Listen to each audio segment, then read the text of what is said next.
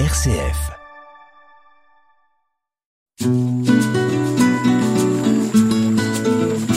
Laudato Si, déjà demain, sur une RCF Belgique.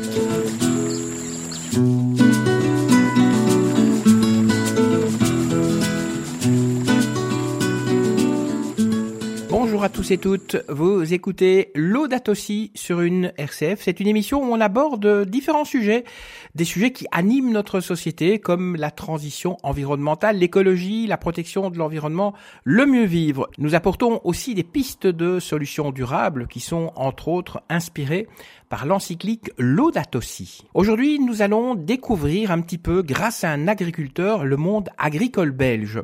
L'agriculture, eh bien, ils en parlent dans Laudato Si. Voici un petit peu ce qu'ils en disent. hein. J'ai choisi quelques extraits.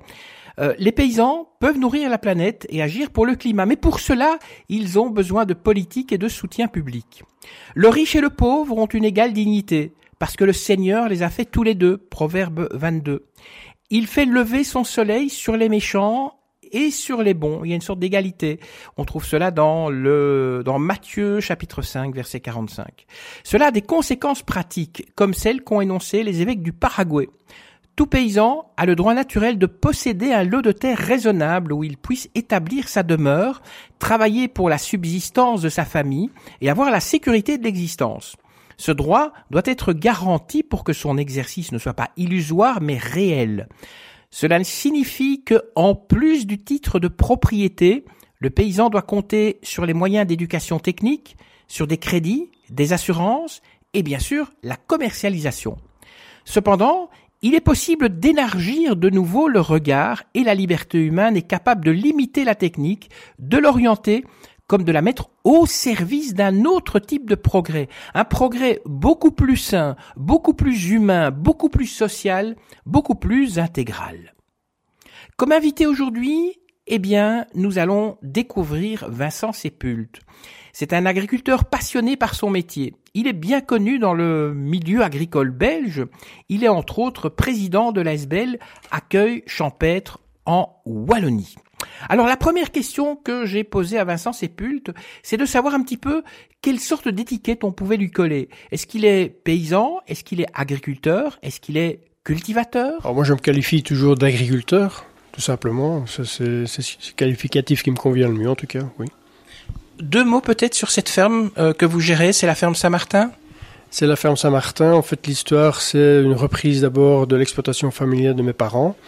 Et ensuite, euh, on a bifurqué vers la diver- diversification, plutôt euh, sur la thématique de l'accueil, avec des gîtes, chambres d'hôtes et un petit salon de dégustation. Pourquoi justement vous avez diversifié? Ah ben ça c'est l'histoire qui nous a un peu poussé à, à cela dans le sens où euh, après pas mal de crises dans le secteur agricole, euh, crise des hormones, euh, dioxines et autres, euh, ben, le, prix s'est souvent effondré dans nos productions. Moi c'était le lait et la viande.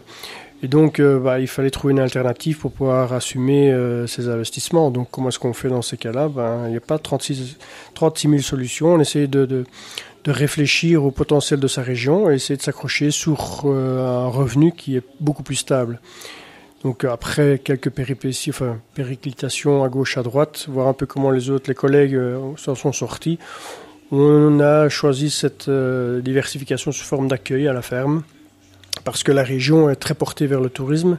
Hein, on est dans la région de Durbuy, près de la baraque de Fréture aussi, et donc c'est vraiment une région qui est très très portée vers euh, cet accueil touristique, euh, soit l'hiver avec les pistes de ski, soit l'été avec euh, Durbuy. Et donc on se dit, bah, tiens, on pourrait aussi, nous, en tant qu'agriculteurs, accueillir ce type de public. Alors est-ce qu'une ferme pour vivre ou survivre doit absolument se diversifier? Pas nécessairement, mais euh, il faut reconnaître qu'après toutes ces crises, euh, au jour d'aujourd'hui, euh, une ferme sur sept est en diversification. Donc ça veut dire que quand même, c'est une nécessité dans beaucoup de cas. Et, euh, et ça correspond surtout à une attente du consommateur, parce que le consommateur, lui aussi, euh, il se rend compte que ben, euh, l'agriculture locale de sa région est en train de, changer parce que voilà, le contexte du marché mondial pousse à l'intensification et il ne veut pas nécessairement cela. l'agriculteur, lui, bah, il produit toujours quand même ce que le consommateur consomme. Et donc, euh, bah, c'est comme ça que les deux se sont rejoints quelque part. Et, euh, on est arrivé à, ce que l'agriculteur, donc 1 sur 7, je le répète, c'est quand même important, c'est pas, pas rien, a, choisi de se réancrer sur son territoire avec différentes formes de diversification. Donc ça peut concerner euh, le paragricole, donc qui, tout ce qui est parallèle à, aux productions primaires.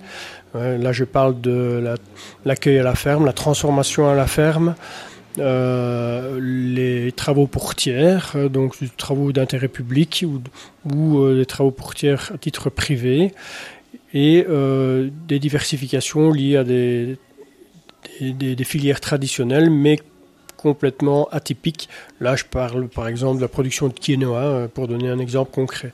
Voilà, là, on est vraiment clairement dans la diversification et de plus en plus d'agriculteurs veulent se différencier. C'est un des moyens qui est jugé nécessaire pour pouvoir survivre quelque part et résister en tout cas aux aléas du, du marché mondial. Comment vous êtes devenu agriculteur? Ah ben moi je suis tombé dedans quand, euh, quand j'étais petit, hein. c'est comme Obélix euh, quelque part, c'est la cinquième génération. Euh, je suis la cinquième génération et mon fils qui vient d'intégrer l'association va faire la sixième.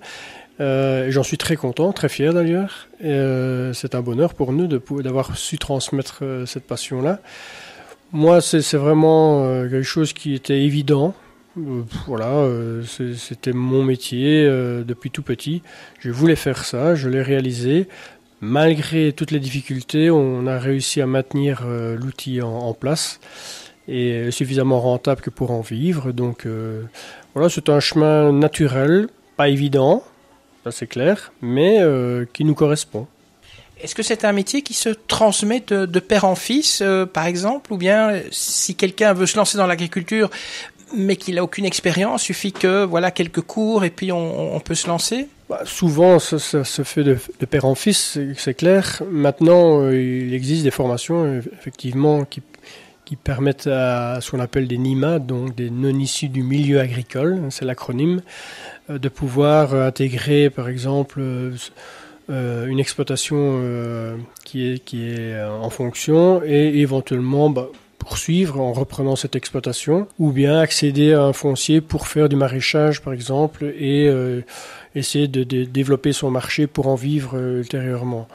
Donc c'est pas nécessaire, mais franchement, euh, c'est quand même quasiment obligé de passer euh, par cette, euh, par cette transmission de père en fils. La plupart du temps, ça se fait comme ça dans cette ferme ici à la ferme Saint-Martin, euh, à la ferme Saint-Martin, vous avez beaucoup d'activités, hein, gîte, chambre d'hôte, euh, séjour à thème, vous avez un magasin à la ferme.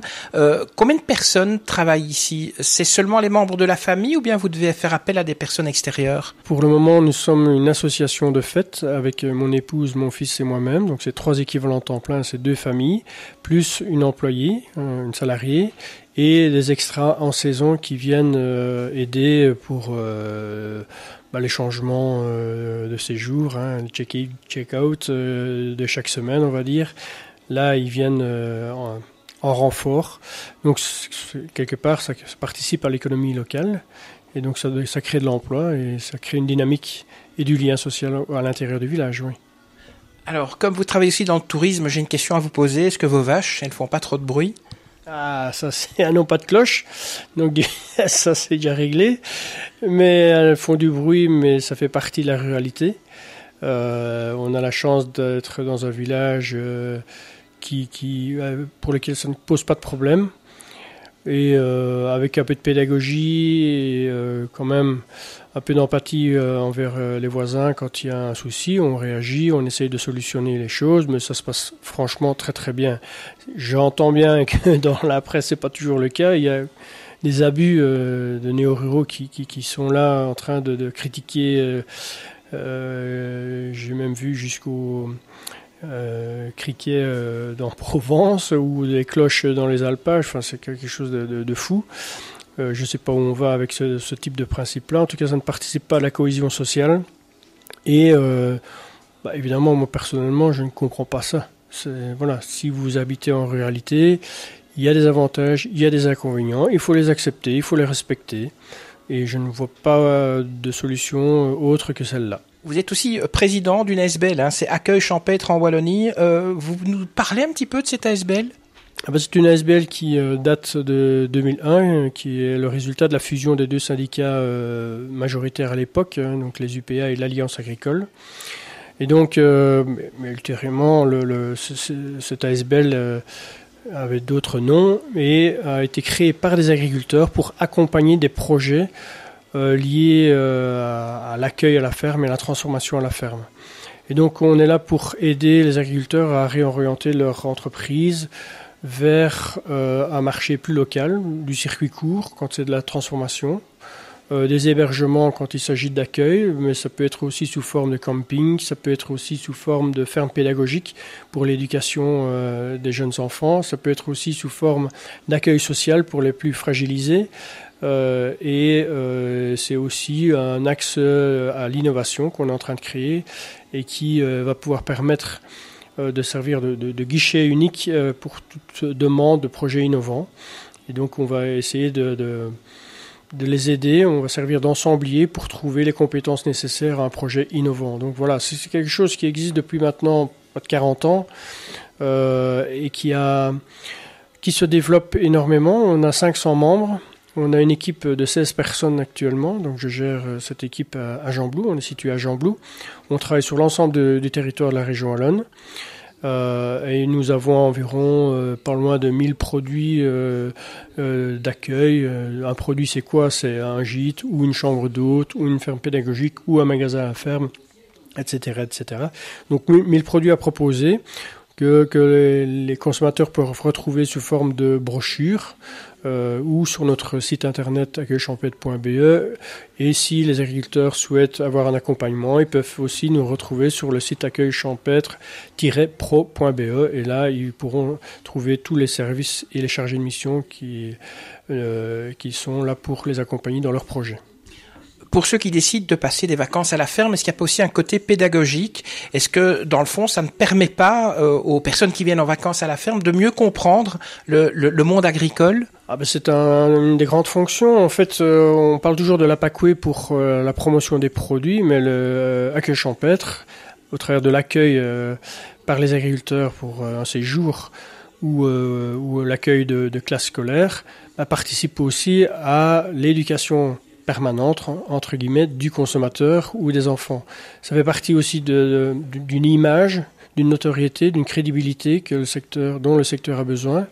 Et donc, euh, chaque agriculteur est euh, amené à bien communiquer vers le consommateur pour expliquer un petit peu ben, les aléas du, euh, du métier, euh, ses avantages, ses inconvénients, pourquoi est-ce qu'on pratique de la sorte, pourquoi est-ce qu'on utilise telle méthode de production, euh, quelles sont les difficultés dans la commercialisation, vraiment être très très pédagogue tout au long du séjour quand il y a une demande de la part du, du consommateur bien évidemment. Et donc c'est vraiment complémentaire à la promotion des produits qui est réalisée par d'autres agences. Vincent Sépulte, c'est l'agriculteur que nous recevons aujourd'hui. Ça vous permet, grâce à lui, de découvrir un petit peu mieux ce monde assez méconnu de l'agriculture en Belgique. Je voudrais quand même euh, revenir sur son ASBL, puisqu'il est président d'accueil champêtre en Wallonie. Pas mal de fermes ouvrent leurs portes, que ce soit lors d'activités pour les enfants ou même pour les adultes. Et moi, c'est quelque chose que je vous suggère vraiment. Euh, si vous ne connaissez pas le monde agricole, c'est un jour aller visiter une ferme, d'aller peut-être, pourquoi pas, traire une vache, euh, d'aller parler à l'agriculteur. Comme ça, vous aurez un peu une autre vue de, du monde agricole belge, du monde agricole wallon, et ça vous permettra aussi de vous enrichir. Allez, avant de retrouver la deuxième partie de l'interview de Vincent Sépulte, je vous propose euh, le groupe Trio avec l'hymne de nos campagnes. Et si vous avez envie peut-être euh, de, d'en savoir un petit peu plus, vous pouvez nous écrire une RCF 67 chaussée de Bruxelles à 1300 Wavre. Dédicace ce poème en espérant qu'au fond de tes yeux ternes, tu puisses y voir un petit brin d'herbe. Et les mains vont faire la part des choses. Il est grand temps de faire une pause, troquer cette vie contre le parfum d'une rose. C'est l'hymne de nos campagnes, de nos rivières, de nos montagnes, de la vie manne, du monde animal, crie le bien fort, use tes cordes vocales. Pas de boulot, pas de diplôme, partout la même odeur de zone, plus rien n'agite tes neurones. Pas même le chiffre que tu mets dans tes cônes. Va voir ailleurs, rien ne te retient. Va vite faire quelque chose de tes mains. Ne te retourne pas, ici tu n'as rien. Et sois le premier à chanter ce refrain. C'est de nos campagnes, de nos rivières, de nos montagnes, de la vie manne, du monde animal. Crie le bien fort, use tes cordes vocales. Assieds-toi près d'une rivière. Écoute le coulis de l'eau sur la terre. Dis-toi qu'au bout, et il y a la mer. Et que ça, ça n'a rien d'éphémère. Tu comprendras alors que tu n'es rien comme celui avant toi, comme, comme celui qui vient que le liquide qui coule dans tes mains te servira à vivre jusqu'à demain matin. C'est l'hymne de nos campagnes, de nos rivières, de nos montagnes, de la vie manne, du monde animal. Crie le bien fort, use tes cordes vocales.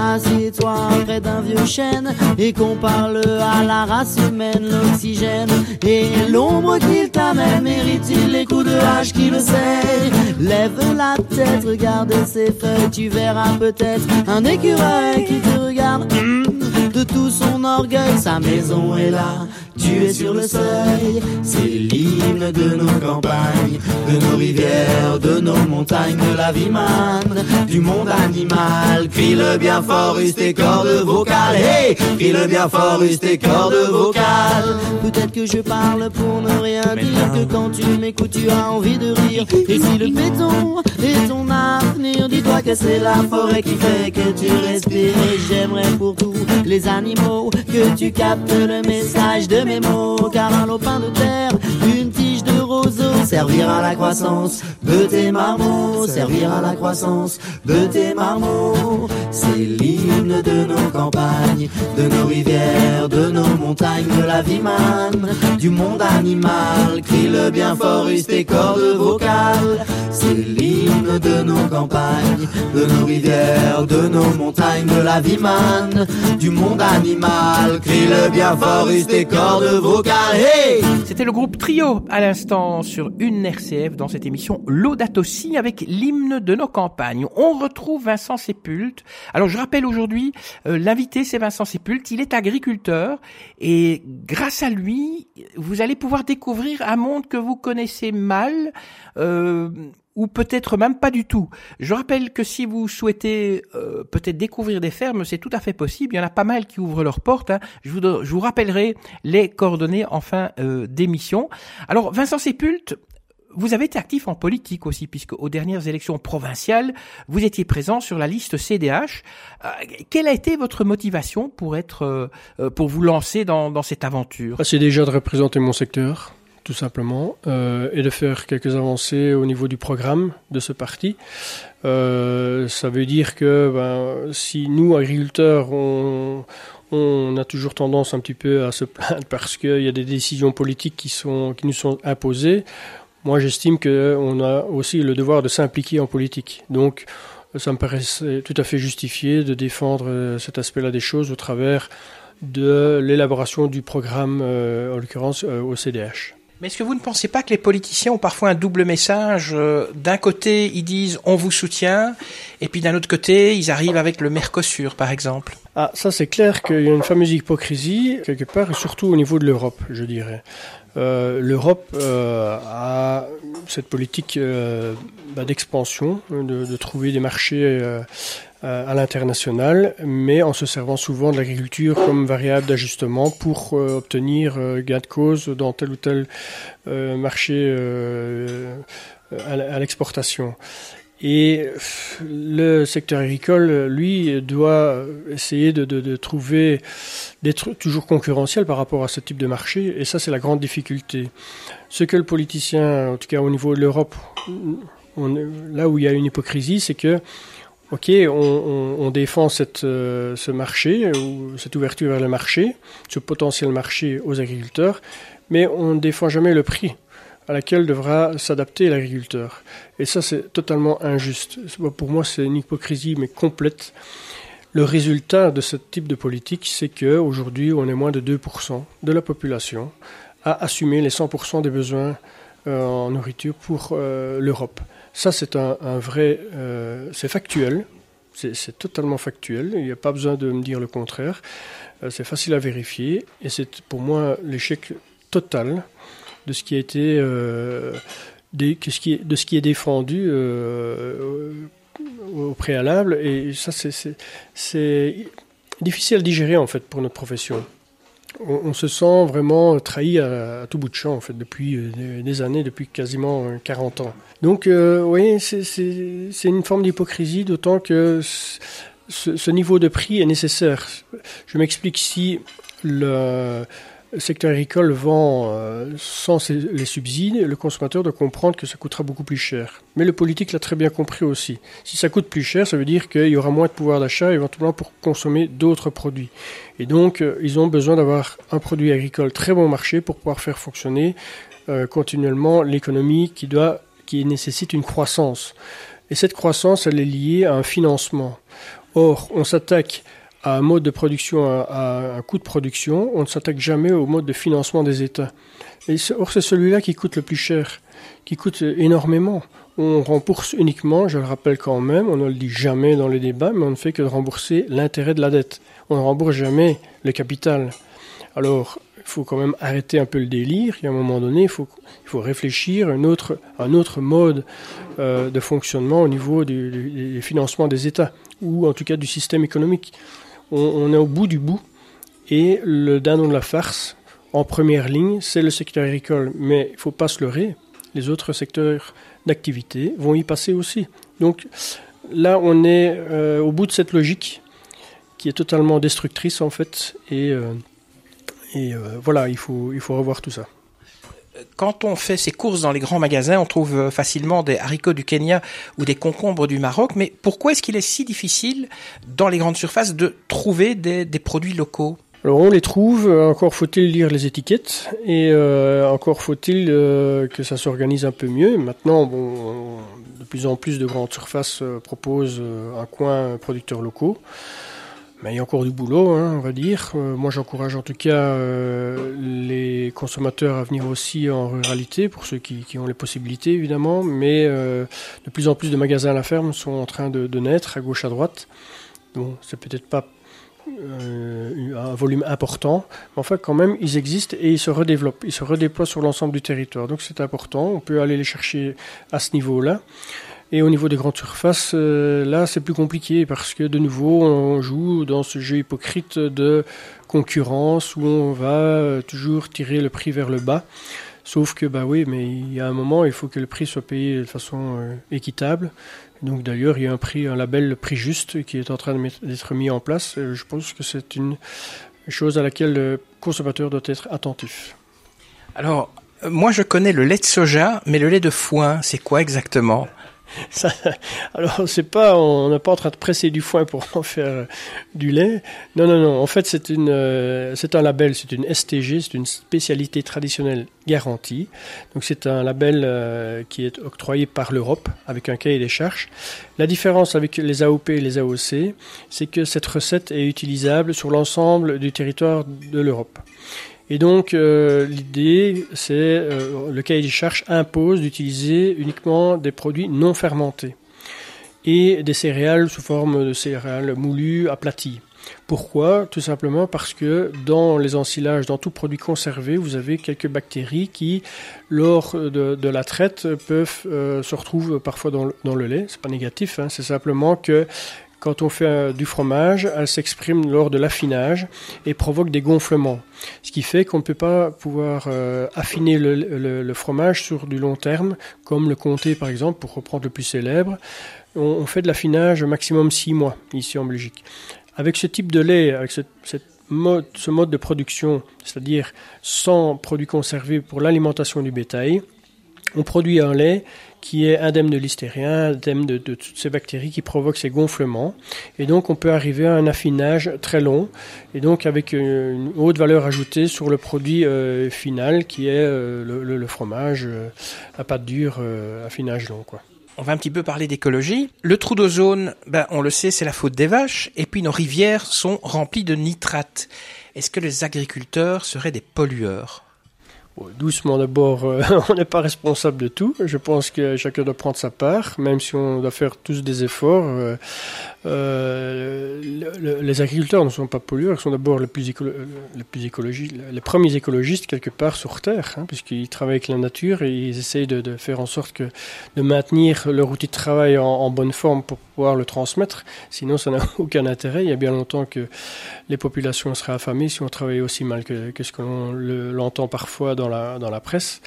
Euh, maintenant, c'est clair que euh, on va pas non plus euh, se faire plus blanc que blanc. Il y a des méthodes dans certaines régions du, monde qui sont totalement inacceptables, notamment au niveau de, l'intensification et euh, de la destruction de la biodiversité. Hein.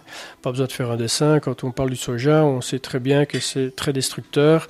Quand on parle d'engraissement, de, de, je reviens au Mercosur, on sait qu'il y a des paddocks de milliers de bétails qui sont là parqués. Euh, vraiment, c'est pitoyable de voir ce, système d'engraissement. Donc là, effectivement, euh, il faut le dénoncer. Moi, en tout cas, je suis en tant qu'agriculteur le premier à le dénoncer. Mais en région Wallonne, il faut être honnête, on travaille de façon vraiment euh, impeccable. Enfin, je suis fier de la façon dont je produis les choses. Je le revendique. Je n'ai pas peur de venir, euh, de montrer euh, ma façon de travailler euh, aux consommateurs qui séjournent chez nous, qui, passent, qui sont passage chez nous. J'ai vraiment aucun problème avec ça. Et je pense que c'est la grande majorité, euh, euh, que c'est en grande majorité le cas des autres agriculteurs en région Wallonne. Donc voilà, des efforts, oui, mais pas que nous. Si on prend les autres secteurs de l'industrie, bah là, je pense que tout le monde doit regarder devant, sa porte et, et faire aussi son mea culpa.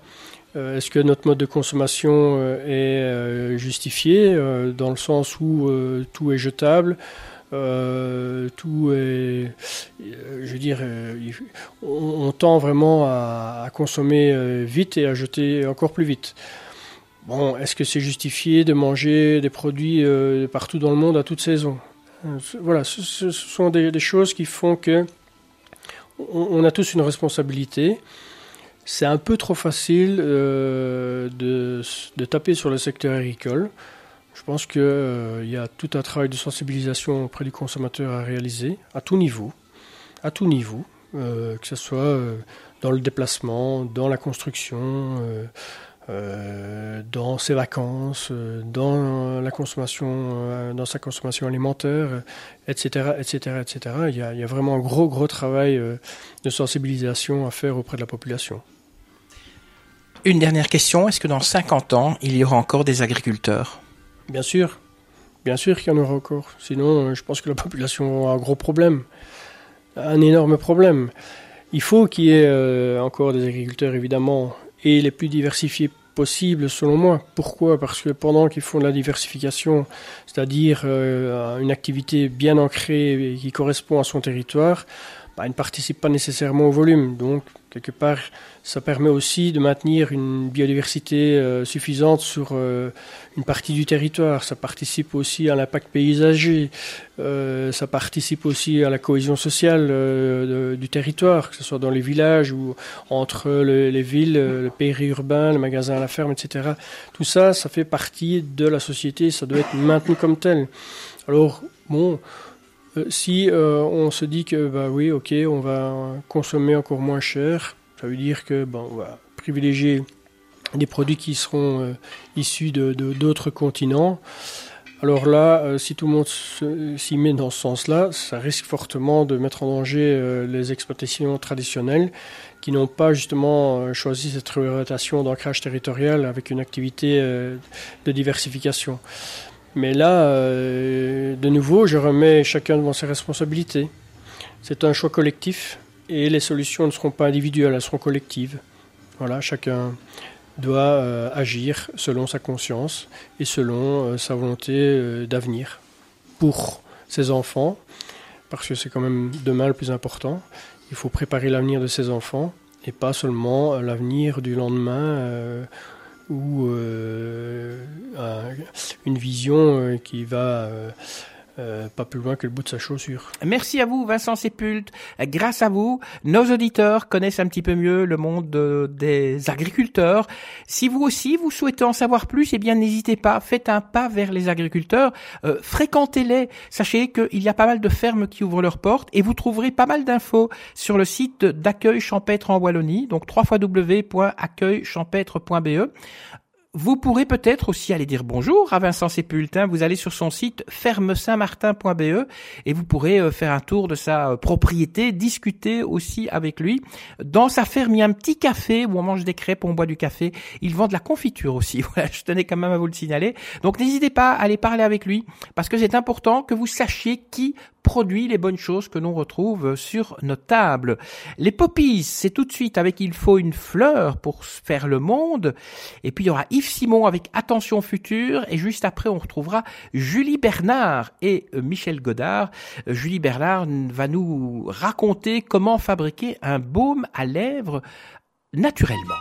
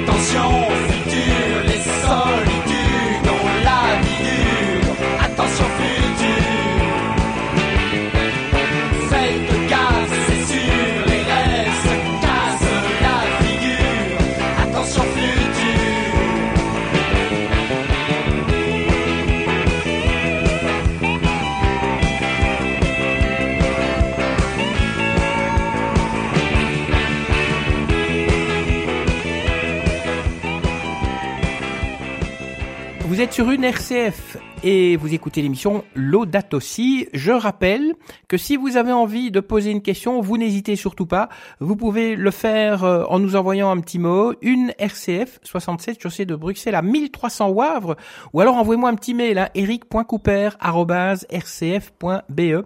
Tout de suite, on retrouve Julie Bernard, elle est herboriste diplômée, et Michel Godard, le président du podcast factory.org. Elle va nous expliquer comment faire un baume à lèvres. Mais donc c'est un petit peu l'alternative. euh, Je fais le mec qui n'y connaît rien. Oui, alors je, je vais pas citer de marque parce que je ne peux pas, mais le beurre de cacao, comme on appelle ça? D'accord. Voilà, donc c'est. les euh, lèvres gercées, un petit peu abîmées par le froid, Voilà. des choses comme ça. alors c'est à la fois pour euh, réparer et protéger. Donc ça c'est intéressant, surtout quand il fait froid.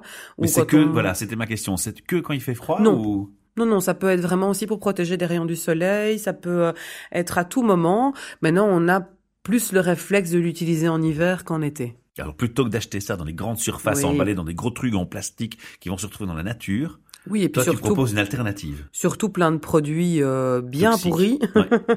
plein de perturbateurs endocriniens, plein de produits issus de la pétrochimie, et tout ça et tout ça. Donc on va arrêter d'embrasser le pétrole, on Voilà. va plutôt embrasser quelque chose qui est mère nature. Voilà, tout à fait. Et Alors, donc j'avais envie de vous proposer une petite recette do it yourself hein, de baume à base d'ingrédients très naturels et très faciles à, à trouver. Et nos auditeurs sont très demandeurs de ce genre de recettes. J'ai beaucoup de mails pour nous féliciter, nous dire continuez, on en a besoin. Oui, mais puis ce sont, puis ce sont des, des, des, des petites recettes faciles à faire à la maison, donc au- autant en profiter.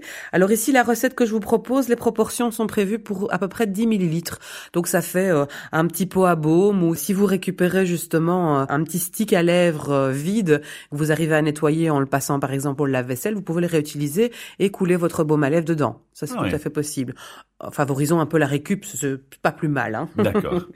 Alors, pour 10 millilitres, on va utiliser donc différents ingrédients. Premier ingrédient, on va utiliser 3 grammes de beurre de karité. Alors, le beurre de karité, il y a différentes formules, différentes formes qu'on va trouver sur le marché. Vous avez du beurre de karité raffiné ou non raffiné. Alors, Alors, Qu'est-ce l'im- qu'il faut prendre? l'important d'abord, c'est d'aller vers du bio qu'il soit raffiné ou pas. La grande différence, c'est que, en fait, le beurre de karité qui est non raffiné a une odeur très très forte et s'oxyde assez rapidement. Et donc, l'odeur tourne, en fait. Mhm. Et donc, il y a beaucoup de gens qui sont déran- dérangés par l'odeur du beurre de karité. Et dans ce cas-là, alors on va vers une forme bio, mais raffinée.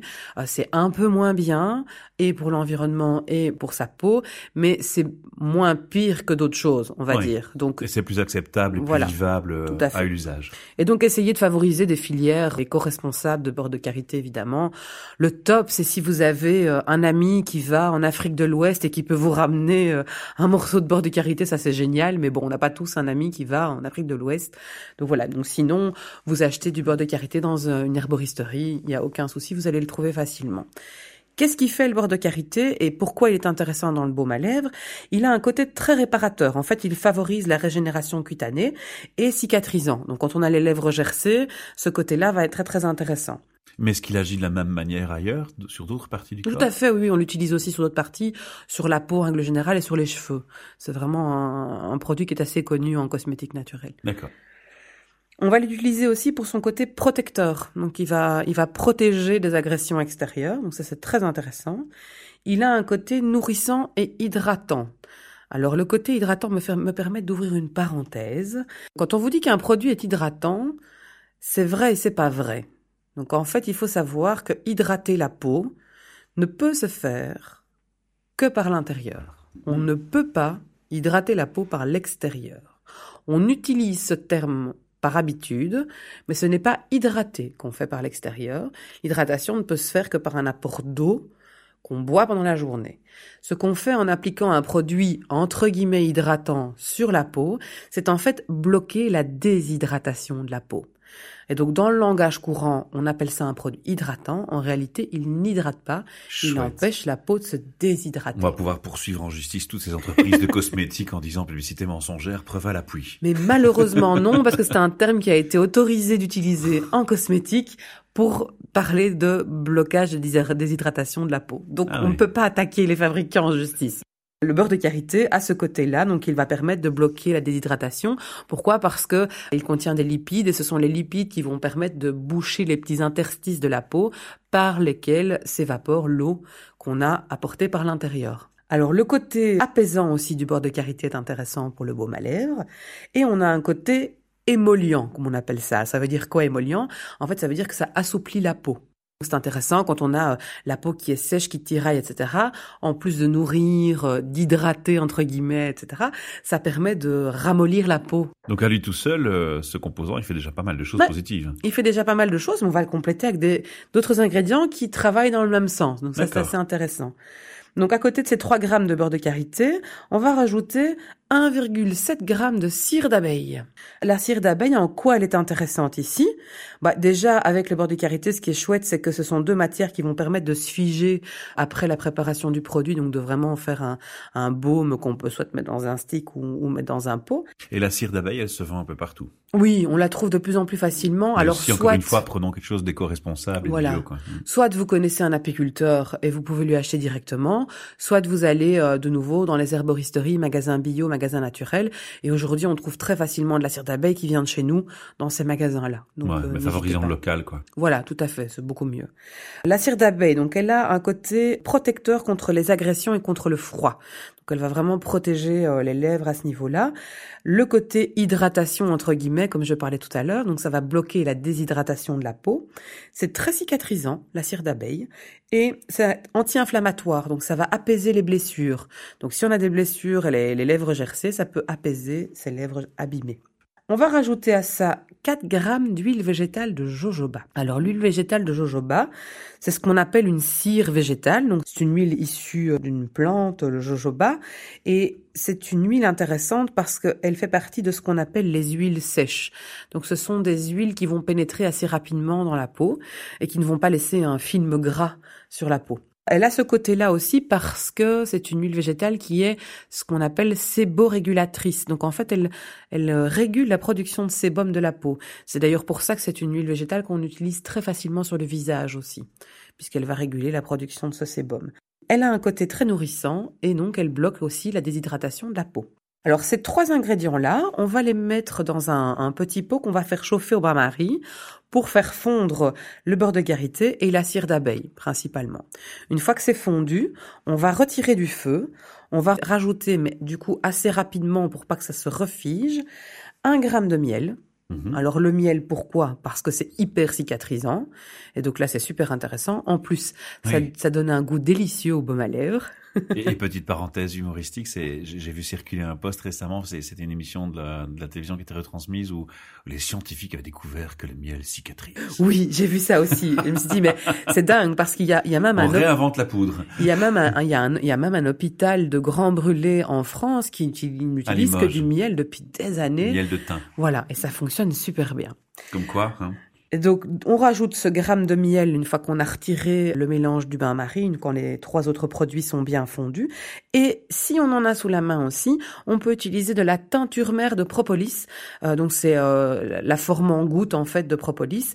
On rajoute 0,3 grammes. Donc, ça, c'est l'équivalent de, je dirais, 4-5 gouttes, ce qui permet de renforcer encore plus ce côté cicatrisation. Alors, une fois que vous avez incorporé ce miel et cette, ces quelques gouttes de propolis, euh, il faut le verser assez vite dans son contenant parce que ça, fait, ça va se figer assez rapidement et on va même le mettre au frigo pour favoriser vraiment une fixation assez rapide des ingrédients et vous avez votre baume à lèvres. génial. Donc, c'est assez rapide. En quelques minutes, au frigo, c'est figé et c'est fait. Waouh, ça c'est efficace. Alors, parenthèse aussi, hein, si vous prenez une page Google et que vous tapez danger du baume à lèvres, vous allez voir que tous les articles de, de presse connus et renommés vont confirmer que Oui. franchement, il y a une grosse utilité à Oui. suivre la recette de Julie aujourd'hui. Tout à fait. Et il y a eu d'ailleurs récemment, je pense que c'était au mois de novembre, au mois de décembre, des vraiment des gros articles qui ont tourné parce que il y a eu des études un peu plus poussées sur euh, les, les effets nocifs des baumes à lèvres industriels. Et vraiment, euh, il y a déjà des choses qu'on n'a pas envie de mettre sur sa peau, mais alors sur ses lèvres, ben, il y a rien à faire. On ingurgite une partie. On n'a peut-être pas envie d'avoir ces produits-là dans sa, dans son corps. C'est clair. Il y a même un article de Paris Match qui disait du poison jusqu'au bout des lèvres. Donc, Tout à fait. La métaphore était assez forte. N'hésitez pas d'ailleurs à ce sujet-là, si vous avez envie de creuser un petit peu par rapport au- à ces produits cosmétiques et à toutes les études qui ont été faites, à aller visiter le site slowcosmetic.com. Oui. Donc c'est une ASBL, une AISBL, donc c'est une ASBL internationale avec laquelle je collabore assez régulièrement pour mes ateliers, qui promeut vraiment une cosmétique naturelle transparente, facile, accessible, logique, cohérente. Et donc n'hésitez pas, c'est une mine d'or d'informations. Il y a plein, plein de petites pages intéressantes à aller creuser. Ben, je propose qu'on mette de toute façon en dessous de l'article, dans le contenu de ce podcast, Oui. le lien vers leur ASBL, parce que je trouve que, Oui. je trouve que c'est- voilà, c'est c'est une, une initiative à saluer et à encourager. Oui, et j'en profite pour faire un petit clin d'œil à Julien. voilà, Julien. Bienvenue au micro quand tu le souhaites. Si tu, si tu veux faire un podcast dédicacé à l'action de votre ASBL, j'en serais très honoré. Alors, parenthèse étant faite, on clôture ce sujet, on a fait le tour. Oui, on a fait le tour. On rappelle aux auditeurs de ne pas hésiter à te contacter pour participer à tes ateliers qui sont régulièrement proposés. Oui. Mais non seulement ils sont proposés par groupe, mais tu en fais aussi à la demande, Oui. aux particuliers, aux privés, sur base de, des attentes précises de chacun. Tout à fait. Et pour ce faire, si on ne veut pas rater ton actualité, il y a ton site L'Entre-deux Herbes, Oui. il y a ta page Facebook, et comme Facebook nous embête toujours avec ses changements au dernier moment, eh bien depuis peu, tu as créé un profil Julie Herboriste Oui. qu'on peut ajouter. Qui est lié directement à la page L'Entre-deux Herbes. Merci Julie Bernard, merci Michel Godard du podcastfactory.org. Je rappelle que Julie Bernard organise aussi des ateliers. Donc si vous avez envie d'apprendre à faire plein de choses vous-même à la maison, des produits naturels, vous n'hésitez pas à lui donner un petit coup de téléphone 04 77 83 85 13. Et puis moi, je vais vous quitter. Rassurez-vous, je vous retrouverai pour une prochaine émission. On se quitte avec Rick Azaray. La terre est belle. Je rappelle une fois de plus, vous avez envie de poser vos questions, vous n'hésitez surtout pas. Une RCF 67 chaussée de Bruxelles à 1300 Wavre ou alors envoyez-moi un petit mail eric.couper@rcf.be. Merci de nous avoir écoutés, merci de votre fidélité et à très bientôt seulement sur une RCF bien sûr.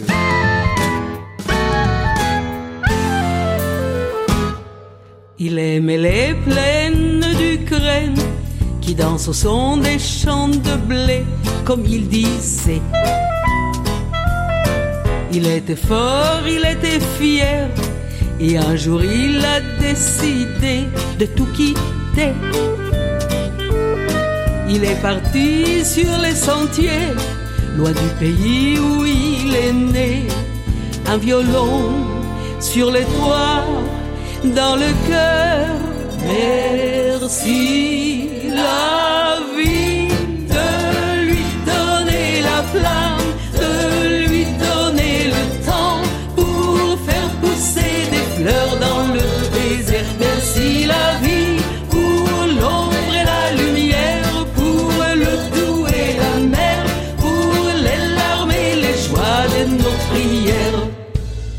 Le jeune poète des plaines d'Ukraine a fait le chemin à l'envers comme un destin. Il a croisé sa bien-aimée, c'était peut-être un soir d'été ou bien l'hiver.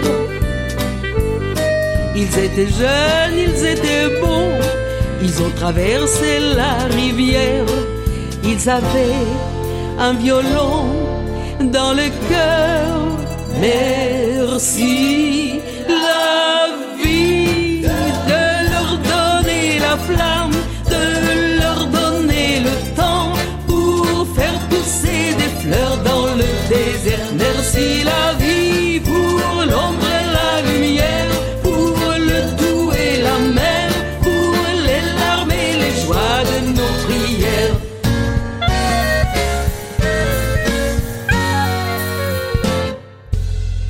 Ces jeunes poètes de plaine d'Ukraine, cet homme fort, c'était mon père, mon papa, qui avait un violon dans le cœur.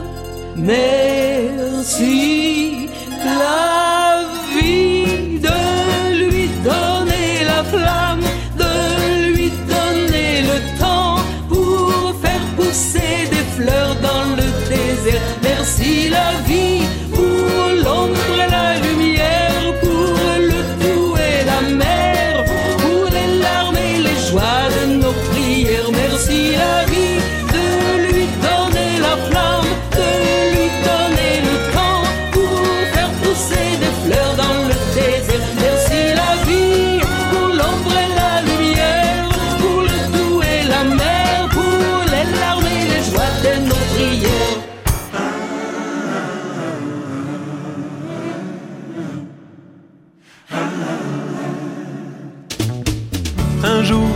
des arbres réunit ses sujets dans son palais de marbre au cœur de la forêt.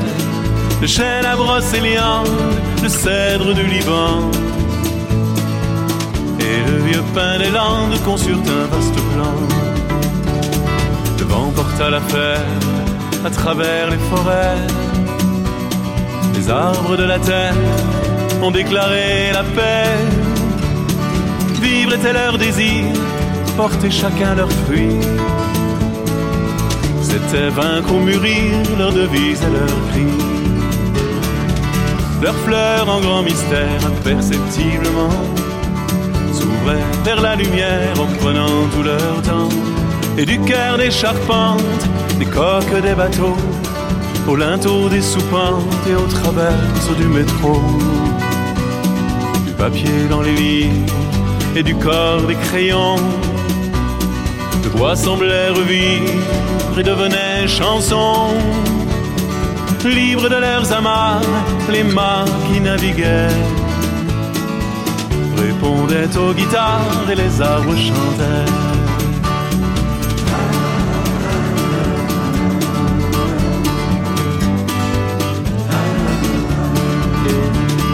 Jamais de mémoire d'homme on entendit ce chant.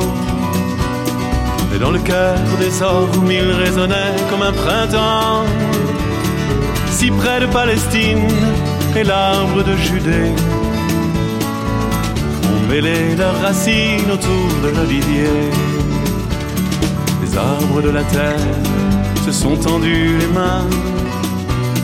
Par-delà les frontières, au-dessus des humains et la rose des vents échangeant les pollens a mis du pommier blanc sur les fleurs de l'ébène.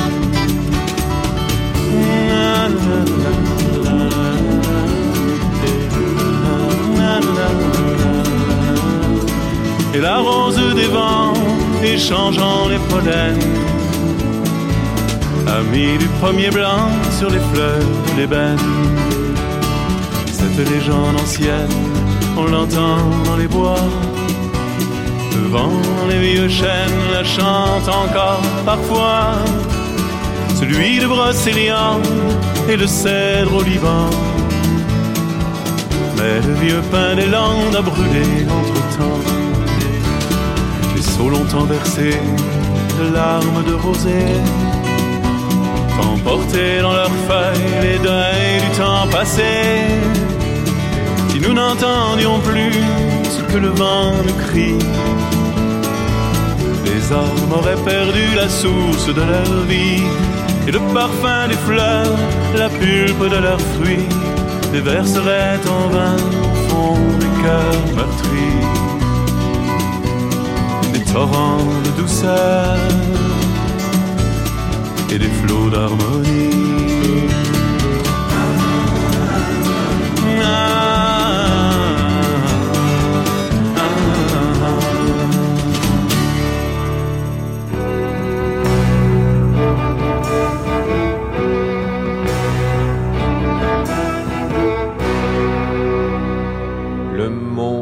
Change comme c'est étrange.